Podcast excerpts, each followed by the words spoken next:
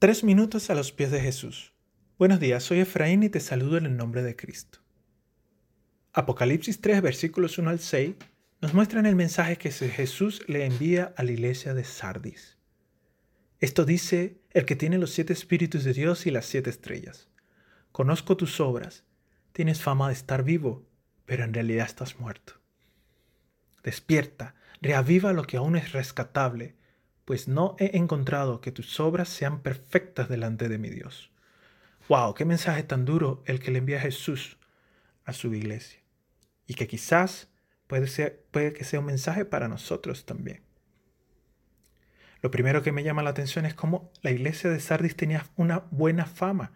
Era conocida como una iglesia viva, como una iglesia llena de obras para Dios.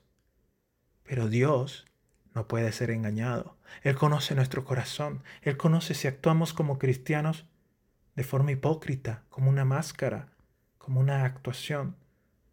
Pero ¿qué pensamos en nuestro corazón? ¿Qué hacemos cuando nadie nos ve? ¿A dónde se van nuestros pensamientos? Cuando creemos que estamos solos. Nunca estamos solos. Dios conoce todo.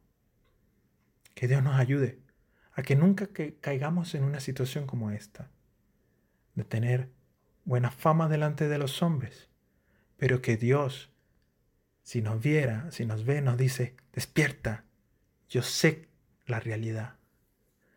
No he encontrado en ti que tus obras sean perfectas. La perfección es algo que como cristianos debemos alcanzar en Cristo no por nuestra cuenta, nunca podríamos hacerlo por nuestra cuenta.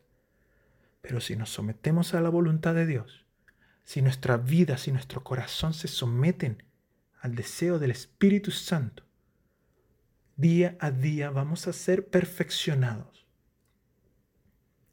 Jesús dice este mensaje por amor. Por supuesto que sí. Él no quiere una iglesia muerta, Él quiere una iglesia viva. Más adelante dice, sin embargo, tienes en Sardis a unos cuantos que no se han manchado la ropa. Ellos, por ser dignos, andarán conmigo vestidos de blanco. Aun si estamos rodeados de personas que podemos reconocer que no están bien delante de los ojos de Dios, no es excusa para que nosotros no mantengamos nuestra pureza, nuestra santidad para Dios. ¿Y tú qué piensas de esto? Nos gustaría conocer tu opinión y comentarios. Puedes visitarnos en la página iglesialatina.com y deseamos que tengas un día muy bendecido.